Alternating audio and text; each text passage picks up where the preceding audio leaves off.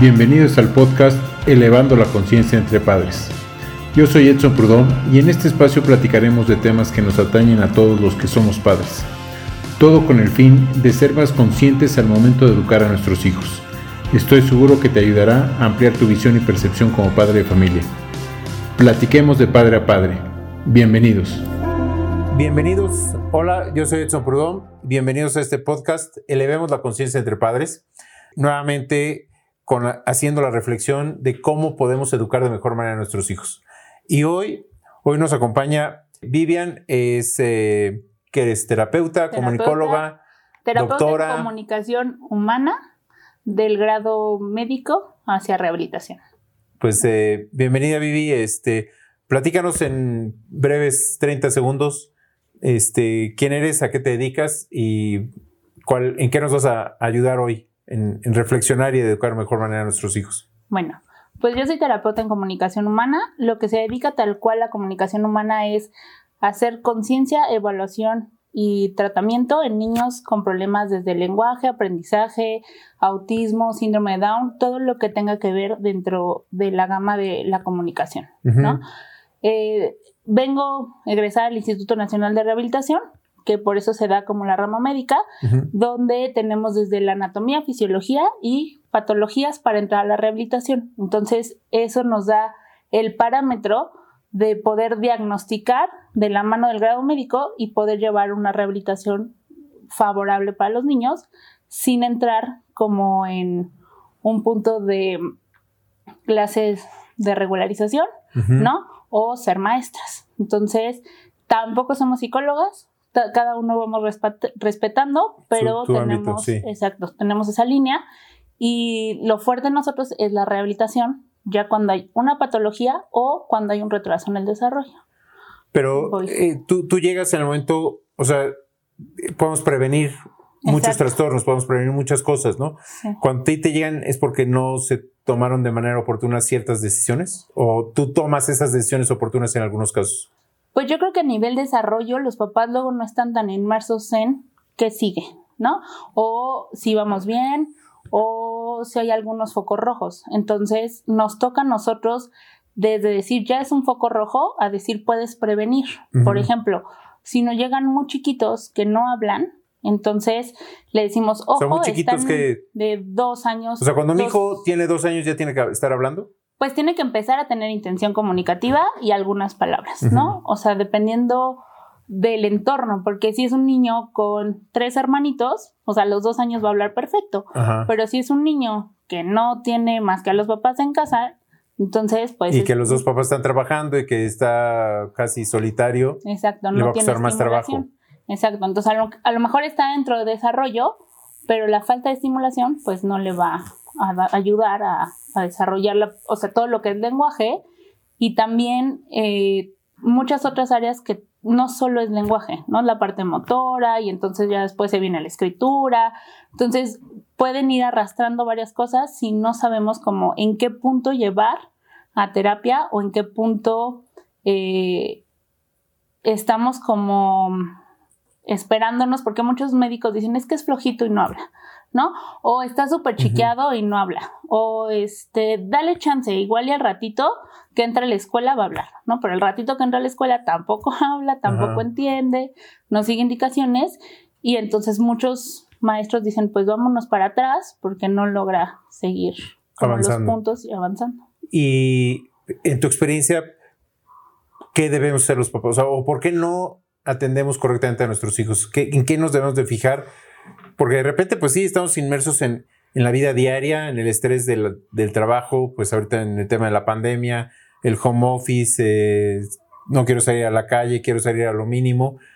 Y de repente creemos que nada más por estar con nuestro hijo ahí al lado, eh, junto a la computadora, lo estamos cuidando, pero no lo estamos realmente observando. ¿Qué, tendríamos que estar observando? Sé que hay diferentes etapas, pero, pero como en la primera etapa de esta de dos, tres años, qué debemos estar viendo en nuestros hijos, que ya hable, que ya camine, que ya brinque, eh, la coordinación es, digo, yo me acuerdo muy bien, mi hijo tenía cuatro o cinco años y le costaba trabajo, o sea, le aventabas la pelota y no coordinaba con las dos manos al mismo tiempo, ¿no? Este, eso se tardó un poco en el desarrollo, eh, pero no sé si eh, tengamos que hacer estos ejercicios a más temprana edad, si es algo importante que si no agarra la pelota es importante o no es importante. En tu experiencia, ¿cómo, en qué nos debemos de fijar? Ok, pues todo parte de antes de llegar a la escuela, ¿no? Porque muchos sí se esperan a la escuela y lo que las maestras les vayan diciendo. Entonces, desde que son muy chiquitos, tienes que ir, eh, el primer parámetro, digamos, a revisar es el motor, mm. ¿no? El que logren gatear, el que logren rodar, el que se volteen, el que sostengan su cabecita, sí va haciendo parámetros, ¿no? A los tres, a los seis, digamos que cada dos meses se va requiriendo como más esfuerzo de los niños, ¿no? Desde que les cambies el pañal y ya te ruedan para las toallitas, o están ya eh, boca abajo y empiezan a subir la cabeza, ¿no? O empiezan a sostenerse. Hay muchos niños que se, se brincan el gateo, por ejemplo. Entonces, de los funciones, pues corticalmente necesaria, porque digamos que el cerebro va trabajando con los dos hemisferios y en el momento del gateo, entonces se hace como la conexión, ¿no? Entonces si se la brincan, pues ya podemos, no podemos hablar que va a ser malísimo, pero a lo mejor en otro, ajá, en otro movimiento, pues ya algo va a fallar, ¿no? Entonces empieza el gateo, se empiezan a parar y entonces empiezan a caminar, ¿no? Digamos que eso es lo primero que tendríamos que tener y obviamente ¿En qué momento entra el lenguaje? En el momento que los niños se paran y su panorama ya es otro, ¿no? Entonces ya quieren agarrar, ya quieren, este, o sea, les empieza como a llamar la atención todo. Jalan el mantel, tiran las cosas, entonces ahí empieza a haber un lenguaje porque entonces empieza a haber una función, ¿no? Deja ahí, polo, de curiosidad. Dame, exacto. Y el niño empieza a escuchar palabras que nosotros le llamamos palabras funcionales, ¿no? Oye, ven, tráeme, regresa, ¿no? Entonces, si el niño empieza a que lo que yo le digo realmente está como agarrando la onda, vamos a ponerlo así, vamos bien, ¿no?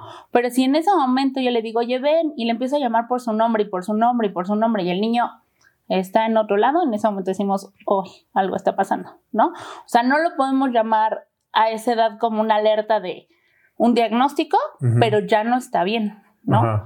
Eh, que no conteste, que no nos vea, que no empiece a hacer como algún sonido, pues ya nos empieza a dar índices de algo más, ¿no? En cuestión del lenguaje.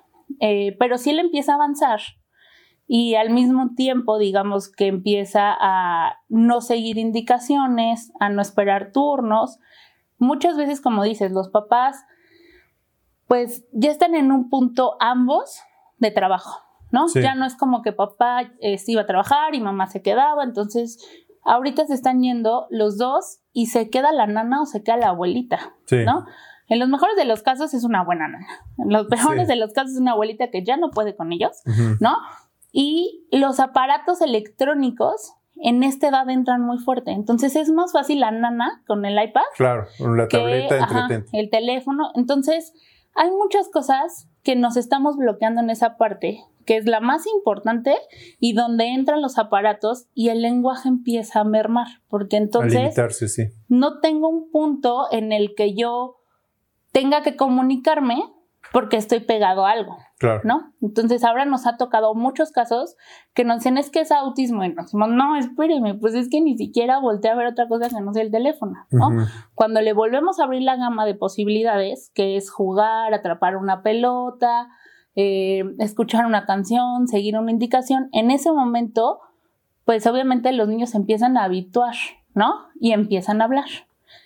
Es importante sí estar como muy alertas del año y medio a los tres años, porque ahí es donde podemos diagnosticar muchas cosas. Y también como terapeutas es la edad en la que más podemos hacer por los niños, ¿no? Porque todavía nos hacen más caso, vamos moldeando como el terreno y ellos van desarrollando más habilidades.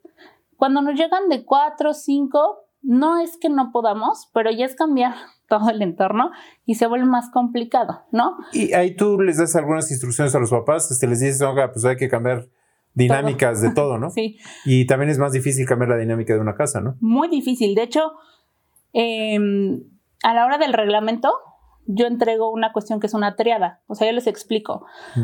Por más que yo me pare de pestañas, ¿no? Si el niño está un, o sea, un día, una hora conmigo, y la cantidad de horas y de días que está con ustedes es demasiado, ¿no? Entonces, llega un punto que tenemos que llevar un reglamento, un seguimiento de terapia, todo, porque de repente los papás es como, ahí va, y estoy cumpliendo como papá en mandarlo a la terapia.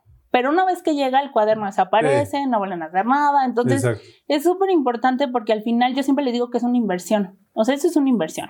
Le estás invirtiendo a tu hijo a que tenga un mejor lenguaje, una mejor, un comprensión. Exacto. Si no estás, eh, es como en la escuela les exigen las calificaciones. Es como yo pago la escuela, tú estudias, ¿no? Aquí es al revés. Es aquí pagan las terapias, pero también le ayudan porque el niño ya muy chiquito. Exacto.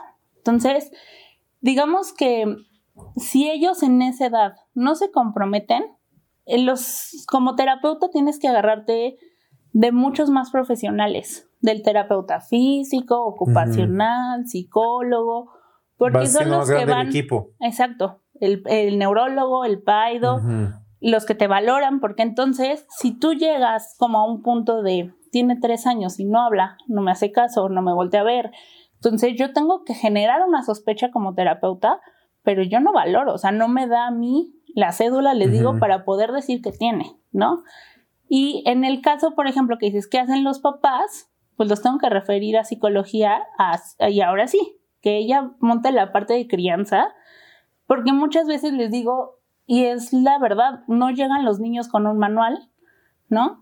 Y la crianza de una casa con la crianza de otra a la hora que se juntan, dices, oye, sí, ¿no? chocan. Exacto. Entonces tienen que aprender a ser equipo por los niños y por el diagnóstico que tenga el niño. Si no hay ese equipo, sí nos ha pasado a ver que una buena estructura da un buen, una buena terapia.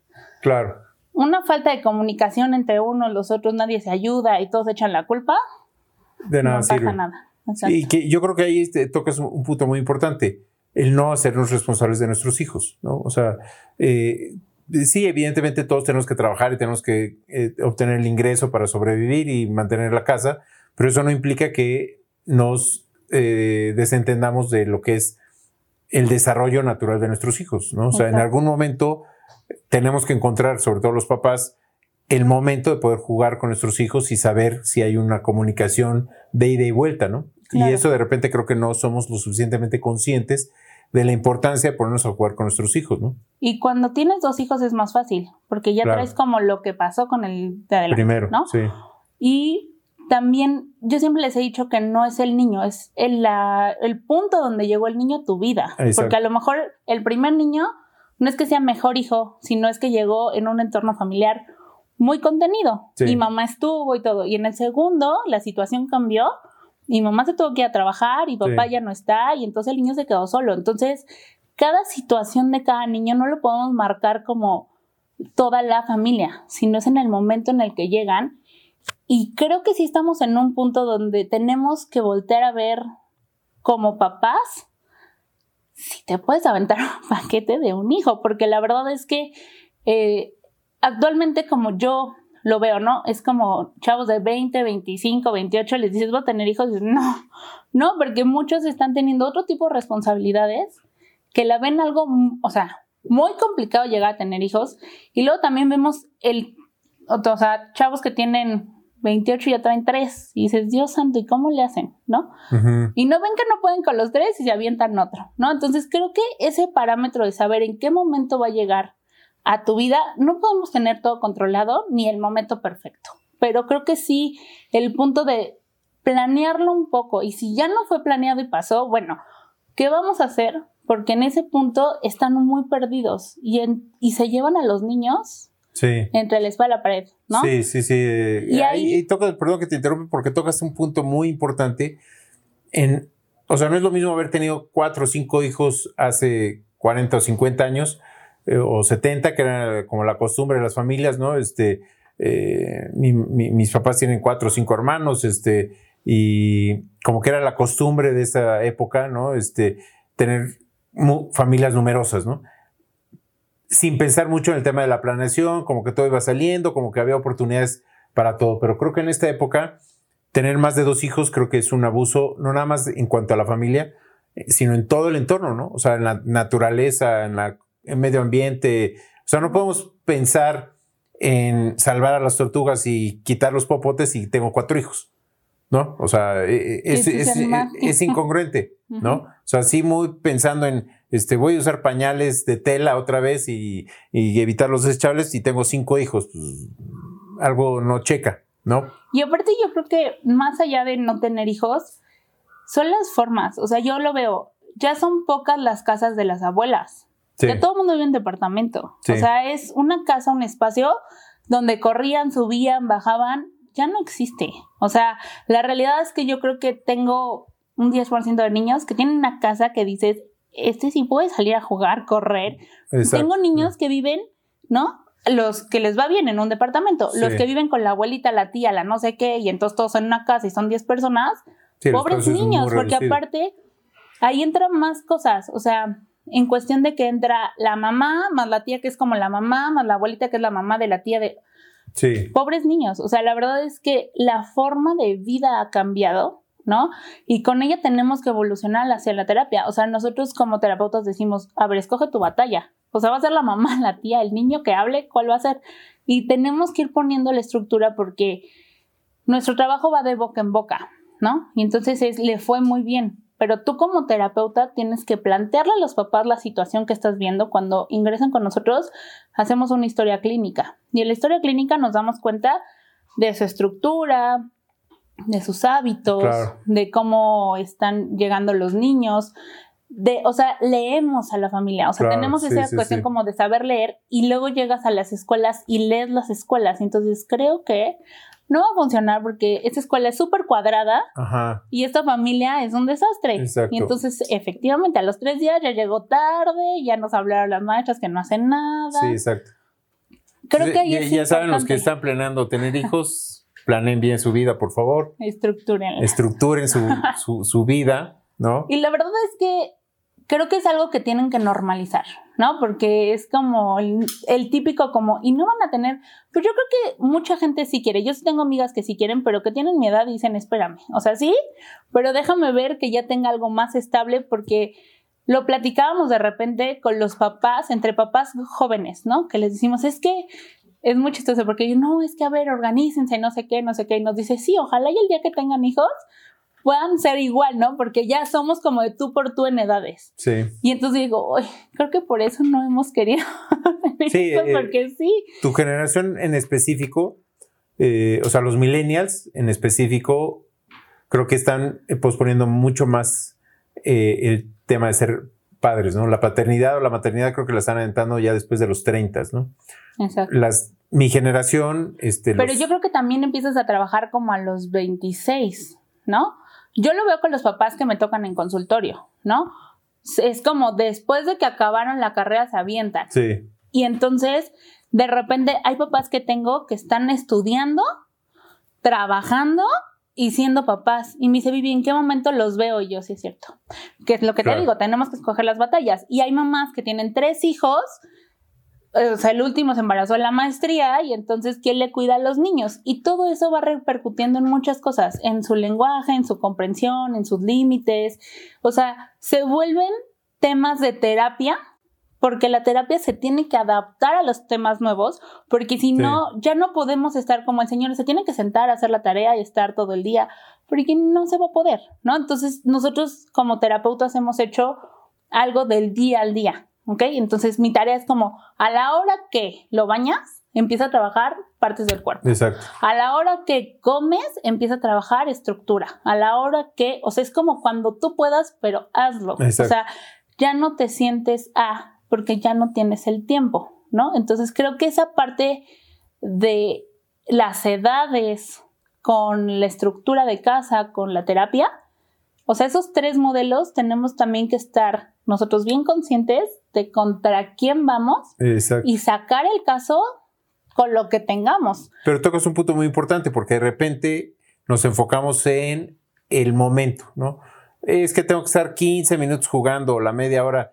Pues no, si no tienes ese tiempo, aprovecha el momento de la comida, o del baño, de la dormida, o de la despertada, o del en el coche o donde fuera, pero aprovecha un momento para aplicar el apoyo en el Sí, desarrollo. yo me acuerdo, ¿no? Por ejemplo, André, tu hijo, mi tía cuando este, me enseñó sus cuadernos de, ay, te voy a mandar sus cuadernos de terapia. Yo, ah, pues para ver cómo daban terapia cuando él tenía, ¿no? 10 años. Yo los veía y todo era por medio de repetición. Ah, no dice la R, 50 palabras de la R. Ah, no dice la L y ahora dices, pues no, ¿para qué repite como loro? Mejor todo lo que vayas viendo en el camino con R, pues lo dices, ¿no? Y entonces nosotros, o sea, yo creo que sí ha evolucionado la terapia conforme ha evolucionado las personas, la educación. Nos hemos ido adaptando al cambio de la inmediatez este, en la que ya vivimos, ¿no? Sí, y aparte lo tenemos que hacer. O sea, es algo que de nuestro lado lo tenemos que hacer. Muchas veces llegan papás que me dicen, es que no sabes la regañada que me metió la terapeuta anterior porque yo no me di cuenta que tenía que escribir. Y le dije, ah, tú estudiaste comunicación humana. Me dicen, no, yo soy contador. Ah, pues entonces, ¿por qué te tienen que regañar? Mejor es una cuestión de orientar, ¿ok? entonces tienes dos años, no habla o no empieza a hablar, pues es terapia de lenguaje. Ya cuatro o cinco años no habla, pues ojo, porque ya nos vamos a la lectoescritura y si no habla bien, no va a escribir bien, ¿no? Y así, si son seis años y este no habla bien, no escribe bien, pues ya no va a comprender un examen y entonces va a empezar a reprobar. Entonces viene siendo una ola que no la ven, no la ven, no la ven hasta que llega un momento que, tiene, que te revuelca. O sea, ya no hay forma de no tiene 20 años el niño y... ¿eh? Y sí, nos ha pasado, te juro. Yo, yo, yo estaba muy dedicada a niños entre 3 años a 8. Y en pandemia salieron niños de 12, 15, 18, 20, 24, que decimos de 24, ¿qué hace contigo? Pues es que le estás planeando y organizando la forma de estudiar, la forma de, de este de planear su día de ajá, o sea, resolver. por ejemplo, hay algo que se trabaja mucho en las funciones en terapia que se llaman funciones ejecutivas, ¿no? Las funciones ejecutivas te hacen como persona funcional. Que tú sepas qué vas a hacer en tu día, ¿no? Que tú sepas en qué horarios estás ocupado y en qué horarios sí puedes atender a la gente. Que tú sepas qué días puedes, este, no sé, salir con tus amigos y qué días tienes tarea. Tengo niños que empiezan a ver sus tareas y empiezan a hacer la tarea de dos semanas, pero no hacen la que tienen al otro día. Y entonces ahí ya los reprobaron porque su cabeza está pensando en otro día. Entonces, eso es lo que los papás los tenemos que hacer. Yo también soy fiel de que no solamente son los papás, es la escuela. La escuela no ha evolucionado.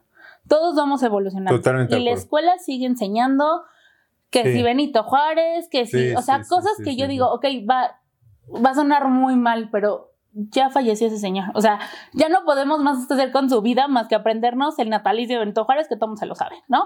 Pero llegas a una empresa, sí, ocho, Entonces, llegas a una empresa y no te dicen cuándo nació Benito Juárez, ¿no? Es cómo vas a planear un trabajo, cómo vas a entregar. Yo lo veo, me toca ahorita reclutar terapeutas y llegan y te dicen, quiero ganar 15 mil pesos. ¿Y qué sabes hacer? Pues ya tengo mi título. Ah, o sea, sí, pero ¿qué sabes hacer? Pues ya tengo mi título y no lo sacas de su título. Y ves su experiencia laboral y realmente pues es prácticas, ni siquiera es experiencia laboral. Y cuando los pones a trabajar, no dan. Entonces creo que la escuela tendría que evolucionar en darles cosas de vida diaria, aprender a usar, ¿no? Las, o sea, sí girar la cuestión de matemáticas, pero a un día a día, sí girar la cuestión de estructura, de lectura, pero, o sea, a lo mejor primaria, lo que enseñan en la primaria se vuelve bagaje cultural, algo que si te pones a platicar, lo sabes, lo conoces como todos, ¿no? Pero en secundaria, yo creo que sí tendrían que darle un giro porque los niños se matan con las fracciones, los quebrados, los no sé qué, los no sé qué, y a la hora que tienen que pagar una tarjeta de crédito, pero igual que los quebrados, o sea, si los pudieran reprobar, los reprueban y cuando te reprueban, pues te los aburro, ¿no? Entonces son cosas que si no trabajan como, o hasta los papás, como papá, o sea, si tu cuestión de papá es, ok, no es que vaya a la mejor escuela, es qué le voy a dar aparte de esa mejor escuela, ¿no? O sea, es el nombre porque muchas veces es como, ay, pero viene de él ok, sí, pero aprendió lo mismo que en el otro. O sea, ¿qué más le diste en la tarde? ¿No? Que lo enseñaste a hacer, que este, esté en un equipo de fútbol y que no se puede ir becado, o sea, lo mandaste, por ejemplo, intercambio. Yo tengo niños que de verdad son otros regresando de otro intercambio que le digo, ¿qué te hicieron? Responsable. Gracias, mi amor, eso necesitabas, ¿no? Y así, o sea, son cosas que si no planean, que a nivel terapéutico te puedo decir que es lo que les deja, porque es la mejor inversión que puedes hacer. Meterlos en cosas que funcionen. Por eso yo les digo, esto es una inversión, ¿se van a comprometer? O vayan con alguien más que les diga que van bien, porque no van bien, ¿no? Y si tienes, o sea, ya brincamos ahorita a, los 6, 8 años, me decías, bueno, ahora con pandemia, pues ya recibí de 12, 14 hasta 18, 24. ¿Qué pasa ahí en ese, por ejemplo, después de los 8 o 9 años, eh, no fuimos lo suficientemente honestos o preventivos y ya tenemos ahí un problema de comunicación, por ejemplo, que, o de lectoescritura con nuestro hijo, 10 eh, años y lo que tú dices, empieza a reprobar la, la, escuela, ¿no? La, primaria. Eh, ¿qué, ¿qué, hacemos ahí? Este, ¿Hay todavía solución? ¿Se le va a complicar el resto de su vida? Pues mira, hay unas pruebas, no las aplicamos nosotros, pero cada vez que ingresan a terapia, o sea, ¿cómo te das cuenta que necesitas terapia? Porque no estás pudiendo con el día al día. O sea, con el día al día de muchas cosas, de la tarea, de, de la conducta, ¿no? Entonces, también, por ejemplo, tú preguntas qué es comunicación humana o quién estudia comunicación humana y nadie sabe, ¿no? Dices psicología y a lo mejor como que brinca más. Pero de repente llegan a manos de gente que no es, eh, pues, la línea para la rehabilitación, vamos a ponerlo así, ¿no? Entonces, los papás que ya van con niños como de quinto, sexto, que se van a secundaria, a la hora que los ingresan a secundaria, muchas veces nuestro mayor filtro son las escuelas, la realidad, no son los papás. La escuela te dice, oye, a ver, el parámetro de tu hijo es este, este, este, este, te, te cuento, ¿no? Que no. Cada escuela tiene ya un psicólogo o un terapeuta. Y entonces esa área se llama inclusión o se llama la cuestión como pedagógica, dependiendo de las escuelas. Y la escuela sí tiene cada este, cada año al final que entregar cómo van. Y ellos son los que nos refieren. La verdad es que es muy pocas las veces que un papá dice, ¿sabes qué? No está pudiendo con la escuela. En cuestión de aprendizaje en esas edades. Porque nos gana el orgullo, ¿no? O sea, nos gana como papás el reconocer. Yo, yo he tenido muchos amigos que decían, mi hijo no puede reprobar. Digo, yo sé que ahorita la SEP no te reprueba, ¿no? Aunque vayas pésimo, no te reprueba. Y aunque tengas... Que, que eh, eh, es muy malo, ¿no? Porque finalmente no es un tema de que repruebes, sino es un tema de que tienes que volverlo a hacer, ¿no? Hasta que salga el tema, ¿no? Este, la repetición es lo que puede llegar a, funcionarte. Pero el reconocer que eh, tu hijo va a repetir en otra escuela, el quinto de primaria, por ejemplo, nos gana el orgullo, nos gana el ego de decir cómo, qué va a decir la familia, qué van a decir sus amigos, ¿no? O, mi hijo, cómo eh, se va a volver a, reprobar eh, o repetir el año, ¿no? Y de hecho, por ejemplo, de ahí nace la inclusión educativa, ¿no? De ahí nace la cuestión donde hacen las adecuaciones curriculares para que los niños no vayan reprobando. Ese es como lo que dice la SEP que tiene a favor para que no reprueben. Yo soy fiel de que si no van bien para primaria, yo sí lo regreso. Pero ya en primaria es muy, o sea, se puede regresar, pero te vas a volver a regresar a aprenderte Benito Juárez, o sea, no vas a regresar eso. Lo que nosotros llegamos a hacer en algunos casos es dejar la escuela un año, okay. ponernos en un nivel académico de lectura, comprensión, tal, y regresar a la escuela, porque si vas a regresar a la escuela lo mismo que reprobó, ¿para qué regresas? ¿No? Entonces mejor te esperas, lo nivelas, ah, o sea, en todo lo que le está fallando y se va. O te vas con una currícula paralela. Pero eso son como que clases de regularización, maestros particulares. Pues se hace con maestros particulares, pero bajo una cuestión de rehabilitación. O sea, la terapia no va hacia que te aprendas a sumar, es todo el proceso que necesitas para sumar. O sea, la seriación, cosas que, que nosotros vemos como automática la suma, los niños tienen que tener el conteo, la relación uno a uno, o sea, este es, tengo dos dedos y se escribe así, ¿no? Entonces tienen que tener eso, qué va antes, qué va después, porque si te dicen tienes este cinco lápices y vas a, te regalaron tres, ¿hacia dónde vas? Hacia arriba o hacia abajo. Entonces, eso es lo que hacemos los terapeutas. Por eso luego muchas veces nos dicen es que están jugando. Claro, el cerebro aprende jugando. El cerebro no aprende sentado con un cuaderno. O sea, el cerebro aprende tocando, escuchando, rodando. Así aprenden los niños. Entonces, eso es lo que hacemos. Eso es lo que se hace. Y de ahí, pues ya, lo demás es la currícula. Nunca nos vamos a meter en la currícula de la escuela si los niños no lo logran. O sea, yo tengo que llegar con la maestra y decir, oye, a ver, tú vas en multiplicaciones, pero va en sumas. Entonces, bájate un poquito, ¿no? Exacto. Ahí es el trabajo de la terapeuta en la escuela. Por eso la escuela nos busca tanto, porque se hace una mancuerna escuela con terapia, porque es como, ok, yo le enseño, pero tú dime desde dónde, ¿no?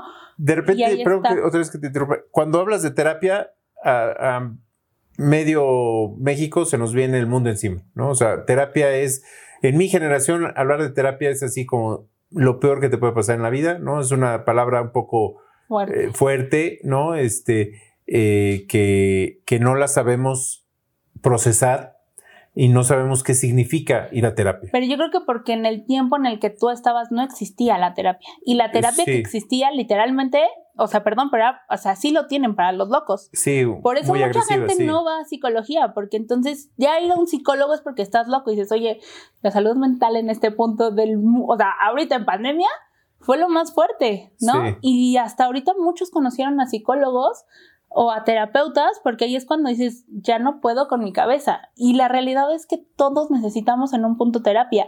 Y no es hacia lo bueno o hacia lo malo. Realmente la terapia te ayuda a que puedas continuar. No quiere decir que estás mal. En muchos casos. Digo, cuando ya venimos con un diagnóstico es más fuerte el diagnóstico que la terapia, porque ya va como de la mano, ¿no? Sí, sí, sí. Pero cuando no va de la mano con un diagnóstico y dices que mi hijo es totalmente normal, bueno, todos somos normales con o sin diagnóstico, pero la realidad es que el llegar sí es una cuestión de ego. Sí tengo papás que me han dicho así, pero no le diga, o sea, a la mamá, pero tú no le vas a decir a tu familia, yo tampoco, yo así de, pero ¿por qué? Si necesitan de la familia, ¿no? Exacto. y de la escuela. Entonces, creo que el tabú va hacia que pasa algo. ¿Ok? No saben qué pasa, porque tampoco tienen conocimiento y a lo mejor es una cosa muy tonta. Y la brincan a los seis meses y se van de terapia, ¿no? Ajá, exacto. Una terapia, por ejemplo, que no está todavía como tan mencionada es la, la sensorial. Y todo el mundo estamos desintegrados en algo, en olores, en sabores, en sensaciones, todo. Pero de repente pasa como TDA una conducta sensorial, ¿no? y tampoco van. O sea, también aunque es muy algo muy sencillo, no van, al menos que ya avancen con alguien, vean que les está ayudando y ahí. ¿Por qué te decía que mi o sea, que mi digamos que todo lo que tenemos de pacientes es de boca en boca por lo mismo, porque tienes que hacer entender a un papá que lo necesita, por qué lo necesita, darle la confianza de lo que estás haciendo y al mismo papá en una comida sale. Oye, ¿por qué no lo llevas con ella? Porque la verdad es que el mío no hablaba y me lo mandaron de la escuela. Entonces, ve con ella porque es buena, ¿no? Así es. Entonces, tú ya tienes la confianza. Tú no te vas a sentar en internet a buscar una terapeuta de lenguaje. Así tú, tú por convicción no, va a pasar. Ni una terapeuta de aprendizaje no va a pasar. Pero si ves a un, uno de tus sobrinos que no habla y luego lo ves en seis meses y ya habla, le dices, oye, ¿qué le hiciste? Exacto. Pues fue a terapia, ¿no? Y entonces ya vueltas a ver a tu hijo y dices, chin, igual y si le sale la R, déjame lo llevo. Exacto. ¿No? Entonces son cosas que se tienen, que tiene que ser muy de vista o de consejo para que se quite ese tabú. Y de conciencia, ¿no? O sea, de, ser lo suficientemente valientes. Yo siempre he, dicho, los papás tenemos que ser muy valientes y honestos con nosotros mismos para reconocer cuando requerimos el apoyo, la ayuda, la terapia. Eh, Pero ya suena más, o sea, menos feo que te lo recomendó no sé quién. Sí, claro. A que tú lo buscaste. Claro, por O sea, ya como que es una culpa menos. O sea, es como él fue primero que yo. Exacto. Y entonces eso a mí, o sea, a mí sí me da mucha risa porque me hablan y, oye, es que me recomendó, va contigo tal, tal, tal. Y yo, ah, sí. Y luego le hablan a las mamás, porque así como están los influencers en Insta, que yo tengo mamás influencers, oye, ya te mandé a no sé quién y ya te mandé a no sé quién. Y yo, oye, muchas gracias. Pero sí, o sea, todo lo que... ellas como que también recuperan la confianza, ¿sabes? O sea, primero es como mi hijo tiene muchos problemas Y cuando ven que no es tan grave, Exacto. que está pasando, entonces la confianza regresa como papá y en eso es cuando viene la recomendación. Exacto. Entonces también como papá necesitan apoyo, necesitan que los escuchen y que no vayan y los regañen, y, porque al final no va a funcionar así. Y en realidad no es culpa de nadie.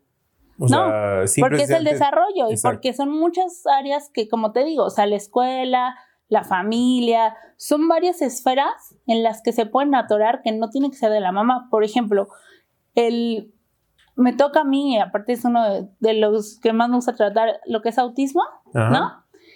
Te das cuenta que desde la historia clínica es que ella tiene el tío que es no sé qué, él tiene el no sé qué. Siempre se están echando la culpa. Les digo, imagínense que a nivel mundial no sabemos de dónde viene. O sea, ¿por qué se van a pelear ahorita? Exactamente. Entonces vamos a darle lo que sigue. Entonces, y así como el autismo, empieza el síndrome de Down, ya vienen familias muy rotas cuando llegan con nosotros. Ujú. Y también hay familias que sí me tengo que sentar y decirle, o somos equipo o Exacto. mejor no le entramos, ¿no? Porque si no, la cuestión de también que alguien sea el que los haga responsables. Creo que eres más consciente cuando alguien que no es nada tuyo, nada tuyo, que nunca lo has visto, te diga, oiga, señor, ¿por qué no juega cuando llega, ¿no? De trabajar y te duele. Es Exacto. como decir, chin, sí lo voy a hacer. Sí, ¿no? yo siempre les pongo el ejemplo de eh, cuando ves a un niño que no está hablando bien o que no está comunicando bien y no tiene nada que ver contigo, no haces nada. Pero si te pones a pensar si ese niño fuera mi hijo o fuera mi sobrino o mi nieto, por supuesto que haces algo por ese niño.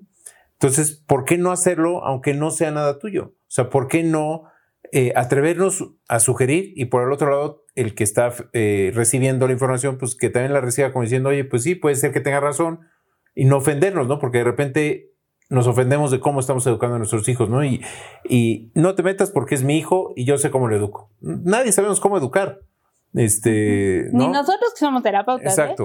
O sea, hasta nosotros nos decimos, como el día que tenga hijos, te toca así, y me lo regresas si no habla, yo te lo regreso si no hace caso, porque la verdad es que lo vas haciendo al día al día y tienes que cambiar tú. O sea, por ejemplo, nosotros, yo sí les pongo el parámetro que es, tenemos que estar sanos para seguir sanando, ¿no? Y Exacto. de repente entras en un punto donde si te toca poner límites a tu alrededor, es la mala, el no sé qué. Y yo creo que hay de límites a límites, ¿no? Porque, y también la forma, yo siempre les he dicho que ser empático con el de enfrente, de cómo decir, o sea, una cosa es que tú te acerques y le digas, oye, ¿sabes qué? Fíjate que conozco a una terapeuta que te podría ayudar, ¿no? A decir, oye, no habla. Sí, o sea, sí, neta, sí, qué horror. Porque en ese momento ya te sientes agredido sí. y yo también les digo, a ver, si lo que va a salir de su cabeza no es nada bueno, no lo digan, ¿no? Pero creo que son las formas en cómo te acercas que el de enfrente te contesta, porque entonces que contesta horrible, no, no contesta horrible. Tú le dijiste algo horrible, que sintió algo horrible y te va a seguir haciendo así.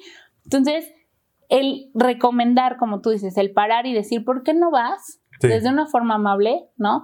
Oye, existen, también hay gente que no sabe que existe, porque en sus tiempos no existió. Sí, Tengo papás Sí, exacto. que son diagnosticados a la par de sus hijos.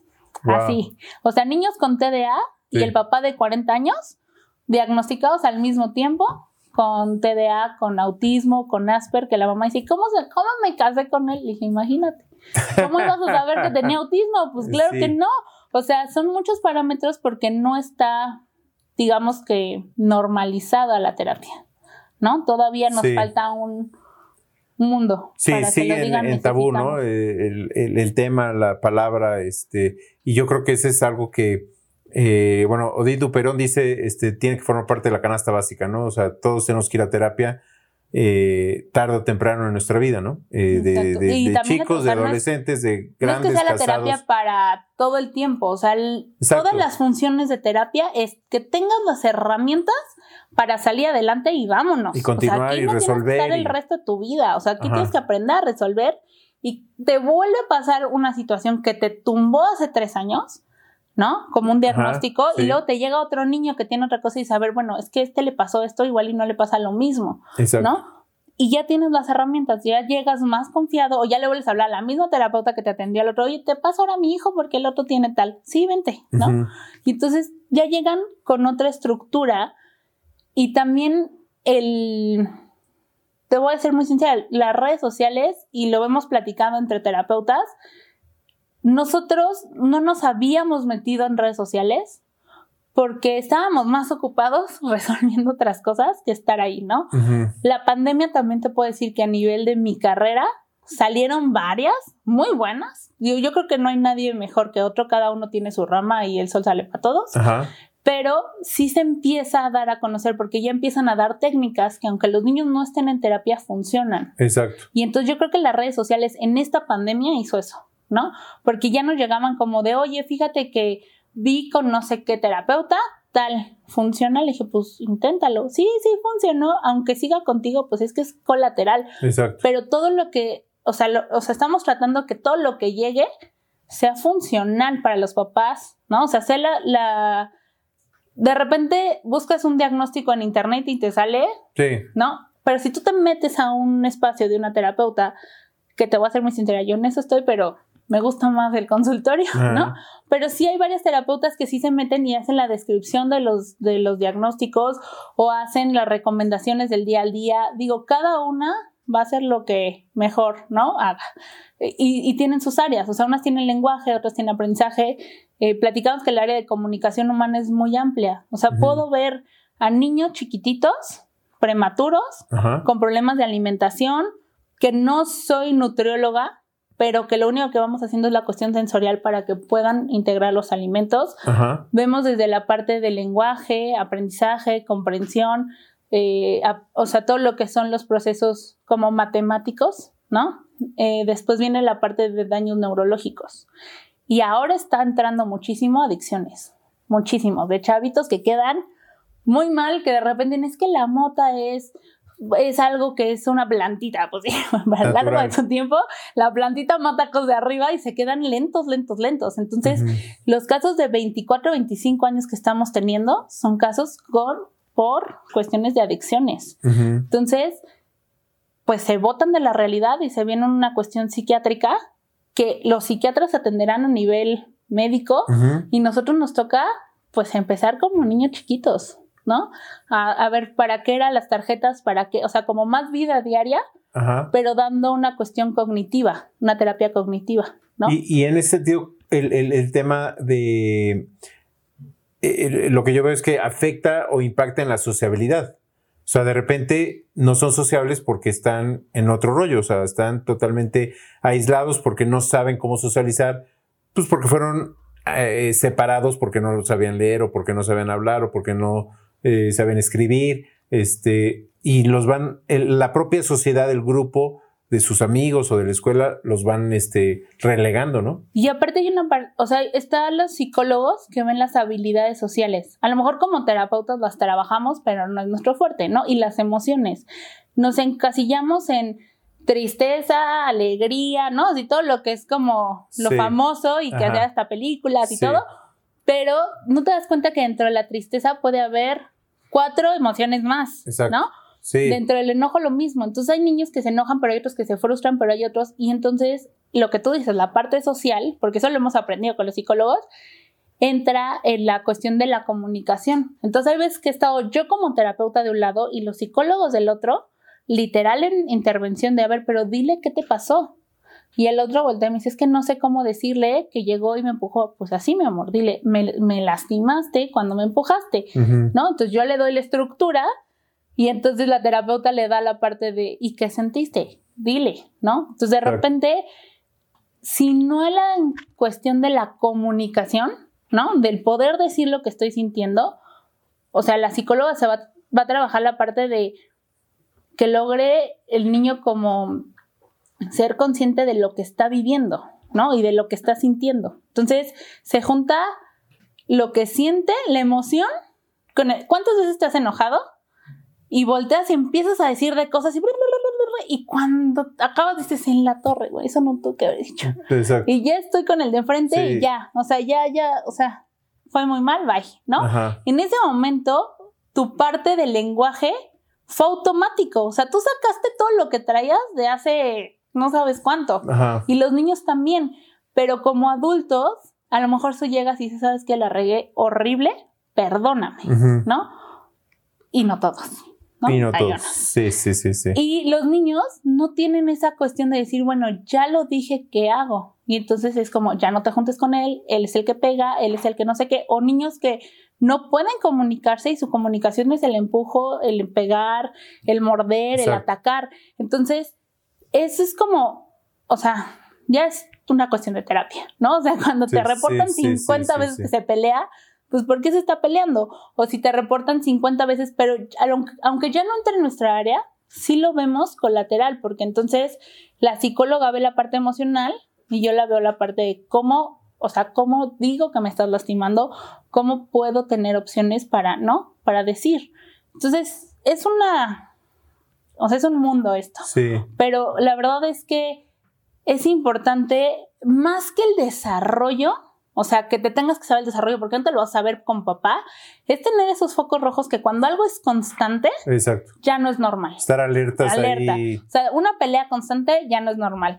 Un olvido de un cuaderno, de la chamarra, de la... No, ya no es normal. Porque entonces de repente tengo niños que pierden la mochila, la lonchera, los colores, los no sé qué, los no sé qué, y me llegan, es que no se aprenden los colores. Señora, si ya perdió todo esto, ¿no? Que no sabe dónde quedaron, a ver, dígale que recuerde dónde están los números. O sea, Exacto. tiene todo revuelto, ¿no? Entonces son como cosas que tienes que tener foco rojo cuando todo es repetitivo hacia algo negativo, ¿no? Ahí es cuando dices algo no está bien y hacia dónde me voy, pues ya, o sea, si, si es un buen psicólogo te va a referir con nosotros, Ajá. si no también va a hacer la chamba de nosotros, ¿no? Exacto. Pero al final con que pidas ayuda y también saber Eh, ese a es el quién punto. y cómo. El punto es que nos gana y no, no queremos pedir ayuda porque volvemos otra vez a lo mismo, ¿no? O sea, el qué dirán, a, a quién le pregunto, eh, luego me meto a, pues sí, ahorita ya San Google y ya San Google nos resuelve y, y nos mete en otros problemas, ¿no? Este,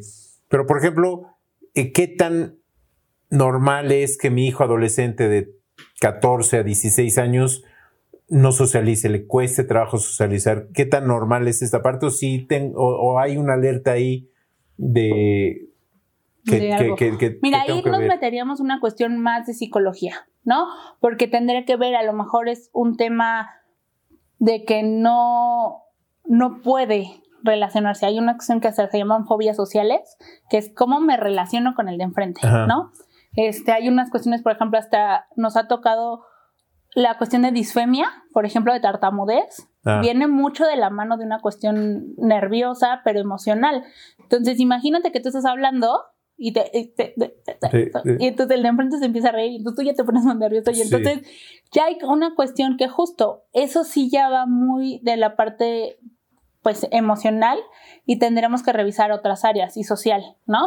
No entra dentro de mi terapia, pero si venimos de una historia donde le ha, le ha costado mucho trabajo comunicarse, o sea, que no hablaba a tiempo, o sea, no habla a tiempo y va más lento, pues entonces yo soy quien tengo que referir con los psicólogos porque sabes que, a ver, estoy trabajando esto, pero ayúdame, Exacto. ¿no? Esa es de la, Sí. la parte como de, Complemento. Exacto, porque no podemos, yo creo que nadie en la vida puede ir solos y como terapeutas tampoco, porque conforme vamos creciendo vamos teniendo más habilidades, más, o sea, más cuestiones y más retos como niños, como adolescentes. Imagínate que aparte de los adolescentes que no se pueden comunicar, que no haya comunicación en su casa, Exacto. ¿no? Sí. De repente nos pasa Sí, de, oye, ¿no vas a venir? No me dijo nada mi mamá. Y yo diré, o sea, ya les Sí. confirmaron. Y yo tengo el teléfono a lo mejor porque es más fácil, ¿no? No, no me dijo nada mamá. Y entonces yo de broma le digo, no, pues es que ¿por qué están aquí, verdad? ¿No? Entonces le dije, si me mandan a los papás tantito y luego regresamos, no se comunican papá, mamá, hijo, y la mamá sí confirmó, pero el hijo no sabía, pero ya se Ujú. fue, pero eso pasa mucho en adolescentes y aparte todo su cuerpo cambia, ¿no? Claro, cambia, cambia. su estatura Sí, sus Cambia. hormonas y mil cosas. y aparte igual, ya empiezan a estar inmersos como tú dices. Si a los papás les cuesta llevarlos a terapia, ahora imagínate como adolescente decir estoy en terapia. Es Exacto. mucho más difícil. Claro. ¿no? Y muchos dicen, no, es que tengo una clase de regularización y yo, ah, ya me bajaste el grado, ¿no? De broma. Pero sí es como decir, ¿por qué te da pena? Pues es que no, porque nadie de mi escuela va a terapia más que yo, ¿no? Entonces... Eso es lo que tú sabes. es- exactamente. Pero la verdad es que sí, es, o sea, los mismos papás que les da pena, después pasan a los más grandes y les da pena, y entonces es una cadenita que tienes que ir rompiendo porque al final es necesario. Sí. Y hay otros niños que, Vivi, gracias porque ya me enseñaste a, estudiar y a lo mejor ni siquiera le enseñé nada de estudiar, nada más lo organicé, Exacto, entregó sus tareas, ajá, y con eso ya pudo, ¿no? Entonces son muchas cosas que creo que como papás, el ojo está en las cosas que no están dentro de los parámetros normales, ¿no? Y el, por lo menos, de camino a tu casa, decirle cómo te fue. Ajá. O sea, tan solo yo lo veía. Me va a sonar muy viejita, pero mi papá sí iba por mí a los antros, saliera como saliera, pero sí iba por mí. Y nos iba, le íbamos contando qué pasaba. Yo he ido no hace mucho antes de que cerraran y te juro que veía niños bien solos bien solos. O sea, me tocó pedir Uber para chavitos ya muy mal. yo decía, ¿los papás dónde están? Exacto. O sea, y niñas con un grupo de niños que ni sabían de dónde eran y antes todos salían como en... O sea, yo lo sigo viendo, los Facebook de los papás, ¿no? Son con grupos de todos sus amigos. Y los de ahora ya no tienen noción, no tienen noción los papás ni qué suben a redes sociales ni a quién siguen eh, redes sociales. Ese es otro tema, este, que, que también. Pero viene. Nuestra generación, estamos totalmente. Eh, lo platicamos hace, hace rato. Este, no tenemos la menor idea de cómo funcionan las redes sociales, ni el impacto que tienen, ni cómo funcionan los algoritmos, ni qué es un algoritmo, ni qué es la inteligencia artificial. Y yo creo que todos nosotros nos tenemos que capacitar en lo que viene de la inteligencia artificial, de las redes sociales, este, etcétera, porque no sabemos exactamente el impacto ¿Con quién están hablando? Porque tú dices, mi hijo no habla con sus compañeros. Pero ¿qué tal? Pero se mete al Fortnite y tiene amigos de, o sea, que de repente nos cuentan y él, ¿y ya hablas con ellos? Sí, yo qué miedo. O sea, de verdad cosas que dices, y no es que esté mal, simplemente que tienen que tener una línea de cuidado porque de ahí se, se llevan a chavitos, a chavitas, o sea, sí es algo que no, que tienen que tener cuidado porque no hay comunicación en casa. O sea, todo va a que no hay comunicación y a que dices algo y, entonces ya es el castigo, porque nunca estoy contigo, pero ya me enteré que hiciste algo, pero entonces ya te voy a castigar, ¿no? Entonces son esas cosas que si nosotros no aprendemos el canal de comunicación, cómo mando el mensaje, cómo lo recibo, cómo, o sea, ¿qué pasa si yo mando eso, yo digo eso? En eso, o sea, ¿qué, cómo va a reaccionar el de enfrente, ¿no? Eso es, aunque no es terapia, es una cuestión que no nos enseñan, ¿no? Y ahí se viene todo abajo, porque de verdad hay, o sea, los niños en terapia, dicen que los niños y los borrachos siempre dicen la verdad, ¿no? Entonces empiezas a trabajar con el niño en la terapia y dices, a ver, ¿cuál es día y noche? La noche, mi papá en la noche se va, llegan sus amigos, toma, y yo, mi amor, no te estoy preguntando si es día o noche. Y entonces ellos te quieren contar o llegan y te dicen, como lo sabes, saben ellos que los escuchamos, ¿qué crees, Vivi? Veníamos en el carro y se vienen peleando mis papás y yo así, y la mamá así roja, morada, así de... Sí, sí, No, así ya no sabe ni qué decirme y al final le digo, a ver, yo y tu familia la tengo que respetar, nada más ten cuidado cómo se pelean, cómo todo, porque al final es la información que ellos agarran y con la que crecen. Le dije, entonces, es un patrón que tú no te das cuenta que va a pasar. Sí, nosotros siempre he comentado es, enseñas con el ejemplo, no con las palabras, ¿no? O sea, si tú eh, contestas decentemente a tu pareja y te comunicas correctamente con tu pareja, tu hijo se comunicará correctamente con su pareja, con sus pares, ¿no? Este, pero si tú no hay una buena comunicación, hay insultos, hay golpes, pues él ah, aprenderá eso. Si le mientes la madre al policía, este, le mientes la madre al de limpia vidrios, este, no dejas una propina pues él, él está aprendiendo eso, ¿no? O sea, si no das gracias, él está aprendiendo a no dar gracias, ¿no? Eh, pero bueno, yo creo que eh, eh, hemos tocado muchos puntos un poco generales. Este, cinco puntos para elevar la conciencia de los padres en cómo identificar que mi hijo tiene algún problema de lenguaje, de comunicación motriz, así como que cinco puntos que... Importantísimos. Sí, en diferentes edades. Este, por ejemplo, si tengo uno para 3, 4 años, otro para los de los 5, 7, 8 años y ya adolescentes, este, ¿qué tenemos que estar viendo en, en, estos chiquitos, medianos y los adolescentes? Ok, si nos vamos a los más chiquitos, que estamos hablando de los dos años, como alerta roja, dos años y medio, si no hay ni una palabra, ya es un foco rojo, okay. ¿no? Ese es el primero. de los, vamos a ponernos cinco años, si no hay un lenguaje correcto, si todavía hay muchos fonemas que no salen, este, que no solo sea la R, ¿no? Que no diga la D, la S, o sea, la que se, la, la que le escuches Que no diga mal. para, para tirimícuaro, Ah, eh, ¿ahí hay un problema? Pues en Parangaricutirimícoro no, porque hay muchos que no lo dicen, pero eh, sí, por ejemplo, en ferrocarril, fresa, princesa, que son fonemas que ya son muy complicados, ¿no? Ok. Que ya van de la mano y que digamos que estarían en el proceso, pero que son importantes que los tengan porque a los seis se viene la lectoescritura. Si tu hijo a lo mejor es muy raro, pero articula bien, o sea, no tiene ninguna falla y le entiendes perfecto, pero no estructura. O sea, no te dice, mamá, me llevas al parque, no sé, o mamá, quiero de cenar un sándwich y una lechita, ¿no? Ah, Más o menos. Algo largo, pues obviamente no va a pasar en la escritura y va a escribir así, ¿no? Palabras sueltas. Entonces, eso sería un foco de los 5 a los 6 años. O sea, que tengan que hablar muy bien para que escriban muy bien, ¿no? Ok. A partir de los 8 o 9 años, yo ya me pongo en un parámetro no solo de lectoescritura y comprensión, sino ya la- toda la cuestión de matemáticas, porque ya son procesos que se van a partir A de los. 9 años, ajá, y aparte van en aumento. O sea, Sí, ya claro. una vez que brincas a las multiplicaciones, ya no hay vuelta atrás, ¿no? Entonces, si en ese punto ves que no pueden eh, seguir o les cuesta mucho o algo, pues es momento de trabajar eso porque ya lo demás o sea, si no, están las haber- operaciones básicas, no va a ser nada más. ¿no? Y en un punto como de, vamos a hablar, 10, o sea, los que se van a la secundaria. Quinto, sexto de primaria. Quinto y sexto, exacto.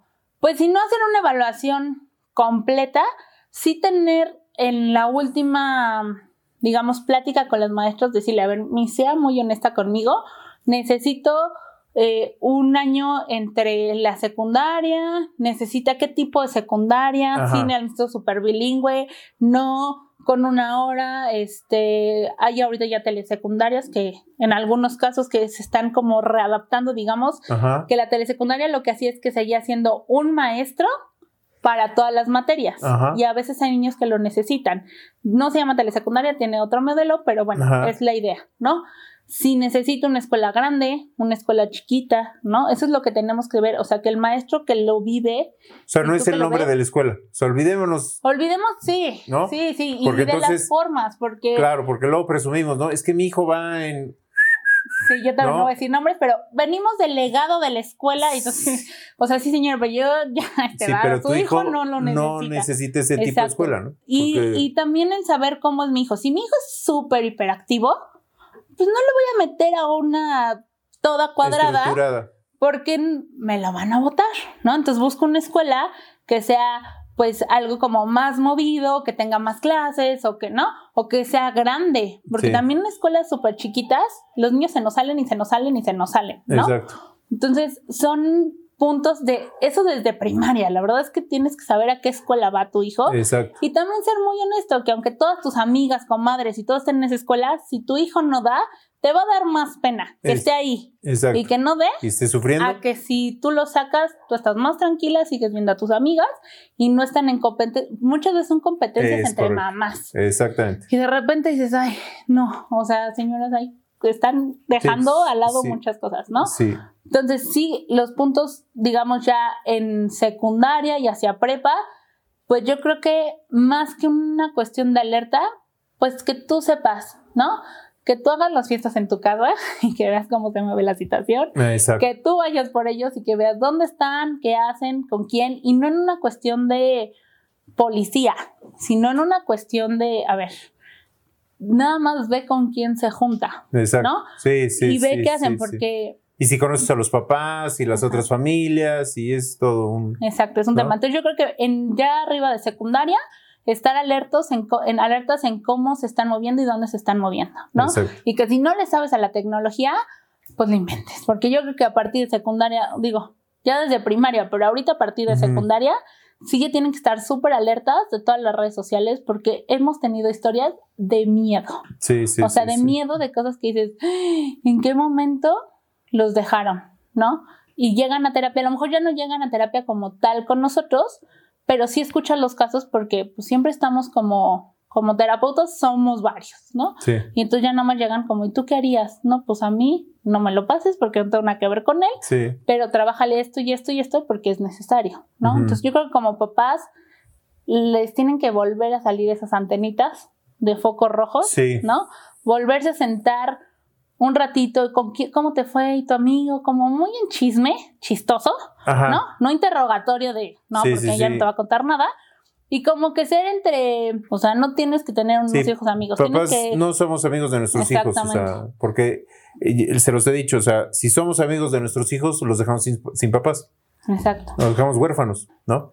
Y entonces es como, yo fui así, tienes que ser así. Ajá. ¿no? Entonces, no, simplemente ser como en tu línea de papá, pero con los ojos bien abiertos de lo que está pasando, porque te das cuenta. Sí. O sea, tan solo te das cuenta si, o sea, si dejan el teléfono para comer, si dejan el teléfono para, este, no sé, cenar, o si tienen un día de películas, te das cuenta cómo tiran el agua, tiran las palomitas, o sea, cómo motrizmente no lo logran. Pero Sí. si todos están en el teléfono, todos están así, digo, es, suena muy bonito. yo, yo creo que tengo en el día una, a día una- una todavía no conocida que sigue tirando todo. Sí. Este, por, por ahí algo no, no estuvo bien no al estuvo principio bien, de su vida. no lo logró nunca. no, y también los papás, o sea, porque están los papás que no les importa, pero también están los papás que no los dejan hacer nada. Sí, Y entonces estos sí, cinco sí, puntos se elevan, porque entonces le tengo que hacer, le tengo que ayudar, yo le yo voy a hablar por él, yo lo enseño, yo le hago la tarea, yo, entonces, no, es un punto medio donde también digas, a ver, hasta aquí tiene que crecer y, tiene que intentarlo. Exacto, y tiene que fallar. Y- exactamente. O sea, sí los tienen que dejar, pero es un punto de como el yin y el yang. O sea, Ujú. sí lo ayudo, pero no se lo soluciono. Exacto. O le doy la opción a solución, pero o le que enseño. Ajá, o le enseño cómo lo tiene que hacer y así, ¿no? Sí. Entonces son cosas como muy que de repente no las vemos, pero es muy del día al día. Y que con esos Sí, cinco sí, minutos sí, que sí, tú sí, sí. escuches, Están muy normalizados. que si no la ves, yo me acuerdo que una cosa que siempre les cuento, pero tú te sentabas y mi abuelito te veía y te decía, ¿estás bien? ¿No? O sea, y a lo mejor estás pensando en otra cosa y tú, ah, no, sí, no sé qué. Pero el que te sepan leer, ya saben leer un teléfono. Pero tú puedes ir muy mal o puedes Sí, hacer una sí, cara sí, y nadie sí, te sí. pregunta, oye, ¿cómo estás? Exacto. ¿Estás bien? ¿Te sientes bien? ¿Te puedo ayudar en algo? Sí, Yo creo que ahí es donde entran los papás con los niños y ahí es donde te das cuenta porque será el momento que a lo mejor él ya está muy mal y sí te va a decir. sí. Oye, ¿sabes qué? Es que me pasó esto, me peleé con este, no supe qué decir, este, reprobé el examen. A ver, porque muchas veces que reprobé el examen y lo regañan. Y luego va a decir, a ver, ¿qué te falló Ajá. y cómo te ayudo? Exacto. Entonces, esos son como los, todo, o sea, todo lo que nos puede dar es eso, el parar, el pensar qué le voy a decir antes de regañarlo y cómo lo voy a ayudar. Ese es el mejor consejo que les podemos dar como papás. No son, yo no soy mamá, muchos de mi equipo no son papás, Sí. pero sí todos paramos en lo mismo, en decir, para, antes de hablar, o sea, y decir cualquier tontería, para y dime qué vas a hacer, ¿no? Y yo creo que el, el tema o la palabra aquí clave es parar. O sea, de repente queremos todo inmediato, resolverlo todo eh, ipso facto. Y, y- y no, no es así. La vida no es así, no es tan inmediata ni se resuelve eh, de la noche a la mañana. Es un proceso, es una adaptación, es un aprendizaje. Y yo creo que nosotros, como papás, lo que nos corresponde es precisamente hacer esa pausa. O y yo creo que la pandemia nos dejó eso. sí, la sí, verdad. sin duda, sí, sí. o sea, en el momento que te pararon y dijiste ya, o sea, un mes, un mes, un mes y seguías en tu casa y seguías en tu casa y entonces tenías que solucionar tanto, pues no funcionó. Pero yo creo que ahorita es, a ver, las empresas y, y los papás y todo en general es como paramos, ¿qué nos funcionó y hacia dónde vamos? Porque ya se está liberando todo. Y yo le, o sea, tengo papás que no eran papás y que en la pandemia se volvieron papás. Sí, exacto. ¿no? sí, se sí, les fue sí, la sí, nana, se les fue la muchacha, se enfermó no sé quién, no sé qué. Entonces se volvieron una familia. Exacto. Y había familias que le tirábamos a que se divorciaban. Y dijimos, no, a ver cuánto duran. Y hubo familias que nos sorprendieron que dijimos. Ya los quieren, Ah, Sí, ya saben exacto. a quién tienen a su casa. Entonces sí, eso sí es importante, el que de la pandemia nos llevemos eso. Exacto. Paramos, ya aprendimos a parar, tenemos que volver a llevar un equilibrio entre saber parar, no olvidar lo que vivimos, Ajá, ¿no? sí. Y sí, evolucionar, pero creo que nos llevó el cuidar nuestro tiempo, el cuidar a nuestra gente, porque todo el mundo era como, no salgas tú, yo voy por tal, no hagas tú, yo hago, ¿no? Entonces, el ser empático, ¿no? También nos Sí. deja esto, el aprender que, pues lo único que tenemos es la salud y que Sí. si no la cuidamos, No tenemos nada. no tenemos nada. Y ahí estamos, como entramos nosotros en esa parte, ¿no? Los terapeutas y los psicólogos y eso, pues no pararon Exacto. por lo mismo, Exacto. ¿no? Entonces, creo que eso tenemos que ser más amable con el de enfrente, sea mi hijo, mi sobrino, lo que sea, ¿no? Entonces, yo les dejo eso De a tarea. pensar. ¿En, en dónde te encontramos, Vivi? Este, ¿Tú tienes redes sociales, teléfono, Sí. correo? El consultorio se llama Comunícate Mejor. Está como Terapias Comunícate Mejor México en Facebook. En Instagram está igual Comunícate Mejor. Y eh, nos pueden mandar eh, correo, si lo tenemos, es hotmail. Y eh, teléfono en tanto Facebook como Instagram está el link para Ok. el WhatsApp. Y entonces ahí Perfecto. nos pueden comu- encontrar, comunicarse, decir que vienen de aquí y entonces ya ver qué les podemos ayudar. Pues eh, muchas gracias, Vivi. Eh, elevemos la conciencia para educar de mejor manera a nuestros hijos y todos a terapia. Todos a terapia. no le los tengan miedo a la palabra. No, más bien, no le tengan miedo. Más No que le todos a a terapia, terapia. no le tengan miedo. Y sí te puedo decir que hay muy buenos terapeutas ahorita. O sea, de repente los ven muy chavitos y traen una experiencia muy fuerte. Hay gente muy valiosa. Así como no lo hay. hay creo que ahorita sí son más los buenos que los malos, la verdad.